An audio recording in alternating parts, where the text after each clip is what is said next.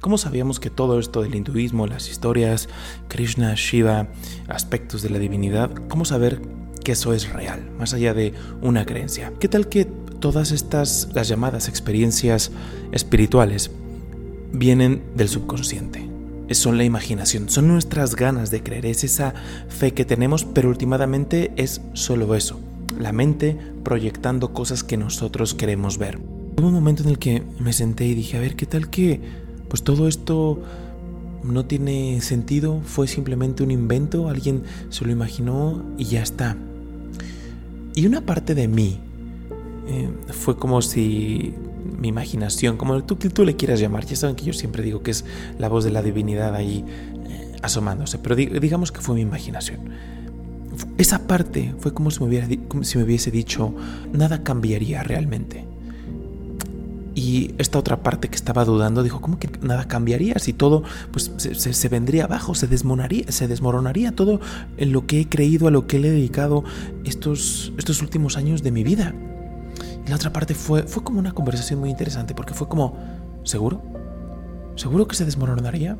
En un momento vamos a entrar a la parte de las experiencias espirituales, que eso es bastante profundo y yo cuando me encontré con esa respuesta me sorprendió para bien y me ayudó a redoblar los esfuerzos. Estoy muy convencido de que puedo ayudarte a ti también en eso. Pero en esta conversación yo, yo respondí, sí, por supuesto que seguro, porque pues literal no tendría sentido. Y otra parte de mí preguntaba, a ver, ¿qué estás haciendo y para qué lo estás haciendo? ¿De qué va tu sendero espiritual? Fue como un autoexamen ahí bastante extraño. Y yo dije, bueno, quiero encontrar a la divinidad, quiero experimentar la liberación. Ya sabes que empezamos a darnos ahí un montón eh, de, respuestas elaboradas, ¿no? Pero quiero, quiero experimentar samadhi, quiero esa experiencia de la totalidad, quiero a Dios y demás. Y esa otra parte me preguntó, ¿y de qué va todo eso? Y en resumidas cuentas va de tener un buen comportamiento a nivel externo, de ser una buena persona, de ser una persona compasiva, amorosa, que al mismo tiempo cuida y trata su, físico como si fuese un templo, sin apegarse demasiado, pero simplemente que el, equipo, que el, que el, sistema esté en buenas condiciones. Cuidas lo que entra a tu mente, cosas que no te generen eh, estrés, cosas que no te generen ansiedad. Tratas de dar lo mejor de ti con los, con los que te rodean. Haces un esfuerzo por eso. Y aquí poco a poco yo iba cayendo en cuenta que dije, bueno, después de todo creo que pues aunque nada de eso existiese, puede que no lo estuviese echando a la, vez, a la, basura, perdón. Y luego esta parte continuó, bueno, ¿y qué más además de eso? Bueno, pues practicó la meditación y dijo, ¿estás mejor hoy de lo que estabas hace cinco años?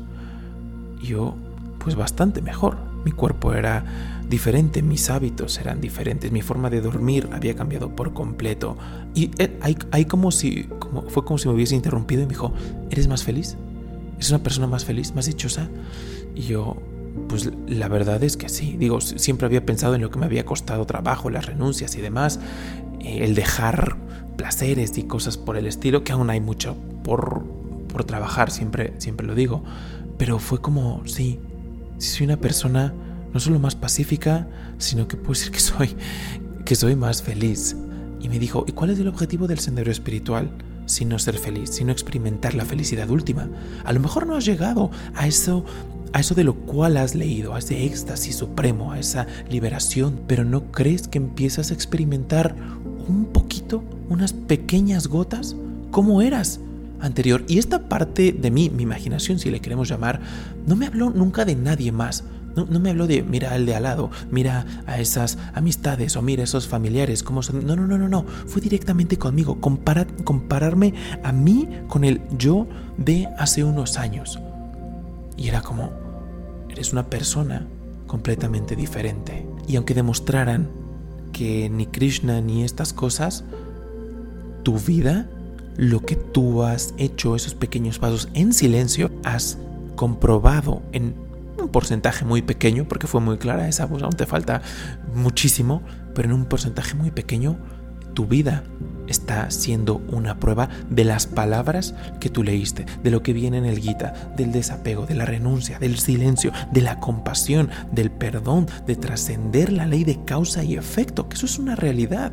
Y esta parte estaba como, como muy, como si me estuviese retando. Dime que eso no es cierto. Dime que desde que pusiste atención a causa y efecto y no has puesto atención en las acciones de pensamiento y de comportamiento que haces, tu vida no se ha transformado para bien. Ahora dime que eso no es cierto. Dime que esas enseñanzas no funcionan.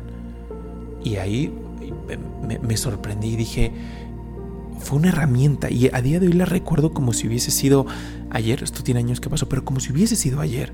Y dije, sí, por eso es que una persona que hace su esfuerzo a nivel espiritual y yo que todavía falta muchísimo, pero por eso es que se dice que se afianza tanto en su sendero, no porque se leyó, sino porque su vida está haciendo, está demostrándole que funciona lo que está aplicando. Aquella persona que con determinación practica su vida es la misma prueba de que las enseñanzas funcionan. A mí esa parte me dejó silenciado. Dije, últimamente esas pequeñas reglas o esos pequeños principios conducen a una vida dichosa, plena, consciente, llena de cualidades nobles y virtuosas. Hoy la mayoría de las personas no saben lo que es tener paz, un poquito de paz. Han sustituido, y los rishis dicen, el, sentido de paz que hoy muchos practicantes espirituales lo, ningunean dicen, y dicen, bueno, pues sentí paz en mi meditación, pero pues no hubo magia y no hubo eh, fuegos ahí artificiales, no se materializó, no se me apareció nadie. Y dicen, ningunean la paz y se olvidan que la mayoría de las personas en sus vidas han sustituido la paz por la ansiedad y por la depresión. Imagínate. Cuando lo traemos a la, a la simplicidad, todo, todo eso profundo de los rishis, queda uno, por lo menos yo, que den evidencia. Ahora, las experiencias espirituales. ¿Cómo sabes cuándo es una experiencia espiritual? Cuando es tu imaginación. Una Swami decía, una experiencia espiritual te transforma. Y decía esta Swami, muchas personas hablan y, y, me han hablado de que si experiencias astrales y que se vieron bonito, colores y un montón de cosas. Pero cuando les pregunto cómo es su vida diferente a lo que era hace cinco años, se quedan calladas, permanecen en silencio. Dice, la divinidad no va de fuegos artificiales, la divinidad va de, transformarte, perdón, va de tomarte de la mano y de llevarte de vuelta a casa. Y eso puede pasar de la forma más simple e imperceptible. Pero cuando estamos buscando los fuegos artificiales, son distractores. Y la segunda parte, que es sorprendente, se, dice que nosotros solamente sabemos que un sueño es un sueño porque una vez que estamos en este estado de vigilia, nuestra sensación, nuestra percepción de realidad es superior. Cuando estás en el sueño, te ha pasado, estás en una pesadilla o estás teniendo un sueño placentero y dices, pues sí, esto es, esto es, pues estoy viviendo. Hay raras veces te, haces, te das cuenta y dices, no, esto es un sueño y en esos momentos despiertas. Pero en la mayoría de las ocasiones que soñamos, ya sea una pesadilla o un sueño placentero, solamente el momento de despertar es que caes en cuenta que estabas soñando, porque tu percepción de la realidad en el estado de vigilia es superior. En una experiencia espiritual se describe que tú sabes que no es producto de tu mente, que no es producto de tu imaginación, porque pasa exactamente lo mismo que pasó con el sueño. Es como si una parte de ti, aquí estamos entrando en un terreno un poco extraño, pero una parte de ti dice, esto es real. Cuando estás en esa experiencia espiritual dices, esta es la realidad. Esto es, eh, por lo menos es mucho más real de eso que llamamos estado de vigilia, que es esta malla difícil quizá en un principio de concebir, de experimentar, pero se dice también que es un procedimiento muy gradual. Lo vamos experimentando poco a poco y empieza por el sentimiento de paz después de meditar, por poner un ejemplo, o de experimentar un poquito de dicha, que dentro de tu corazón, así lo dicen los, los swamis, que de repente puede incluso que estés en tu computadora trabajando y como si fuese una explosión de dicha, de compasión o de amor te inunda, saliendo desde el centro de, de Anahata, el chakra del, del corazón. No te lo puedes explicar, pero dices, wow, qué real se siente eso. Es increíble, indescriptible, inconcebible para siquiera articular. No hay forma. Los rishis llegaron a la palabra que le dijeron fue ananda. Simplemente fue dicha. No podemos e, e, explicar eso. Pero dices, esto es mucho más real que esa depresión que tenía, o que ese sentimiento de estrés, que esa ansiedad, o el placer que me dio tal sentido, o el, el conjunto de estar simplemente estimulando mis sentidos, eso que tú sentiste fruto de tu esfuerzo espiritual, sabes que es muchísimo más real. Y obviamente esto se va escalando. Poco a poco, obviamente el sendero del yoga, si no has visto ese video, insisto, está en la, en la descripción, se van detallando los pasos, cómo van cambiando las percepciones, pero es algo gradual. Y últimamente el rishi, por eso es que se dice que es el, el experimento de toda una vida. Tu cuerpo y tu mente es el laboratorio. Pero la mayoría de la gente no está dispuesta a hacer el esfuerzo, porque el rishi te dice, te va a costar caro, te va a costar la vida. Hay que limpiar el laboratorio, tienes que limpiar todos tus instrumentos. No puedes trabajar en un laboratorio que esté asqueroso, que esté sucio. Hay que limpiarlo primero. Si nuestro cuerpo, nuestra integridad física no está bien, pues hay que hacer un esfuerzo. Poco a poco vamos limpiando, limpiando. Y ya después de un tiempo, eso es, eso es Patanjali, eso es el sendero de Patanjali.